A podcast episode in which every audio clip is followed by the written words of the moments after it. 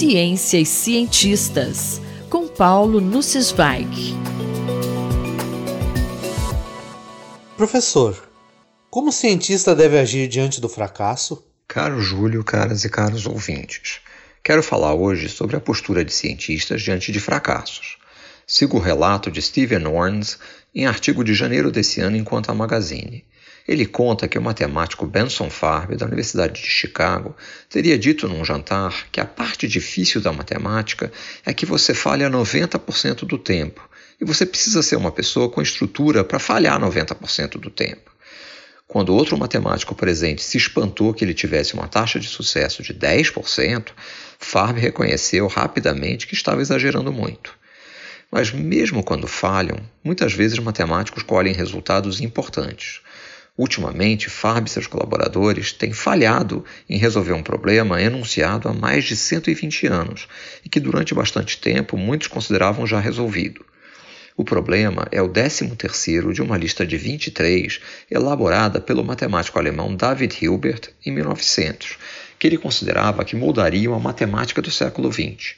Alguns problemas da lista foram rapidamente resolvidos, mas vários continuam sem solução até hoje. O 13º problema refere-se a soluções para as raízes de polinômios de grau 7. Todos aprendemos no ensino fundamental a resolver equações de segundo grau, ou seja, encontrar as raízes, os zeros, de polinômios de grau 2.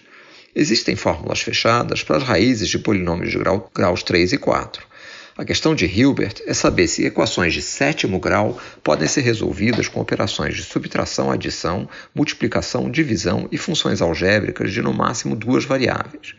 O interesse no problema vai além de simplesmente resolver equações de sétimo grau. Ele se estende a várias áreas diferentes da matemática. Segundo Fab, muito da matemática contemporânea foi desenvolvida para aprender sobre as raízes de polinômios.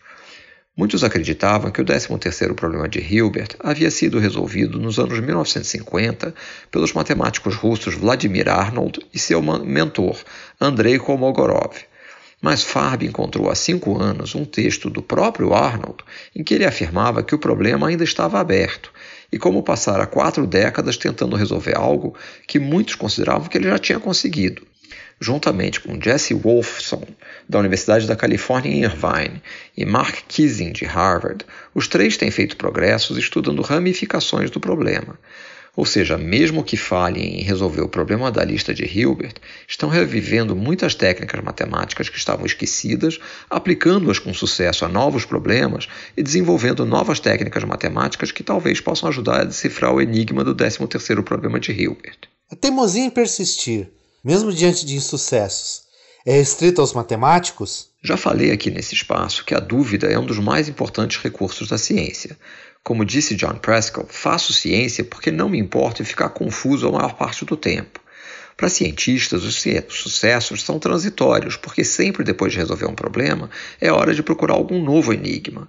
Ou, como teria dito Sir Michael Atiyah, um cientista é alguém que, diante do fracasso em resolver um problema, busca outro, mais difícil. Ao mesmo tempo que devemos humildemente ter consciência das nossas limitações, jamais devemos nos conformar totalmente com elas. David Hilbert quis formular inteiramente a matemática em termos de axiomas autoconsistentes.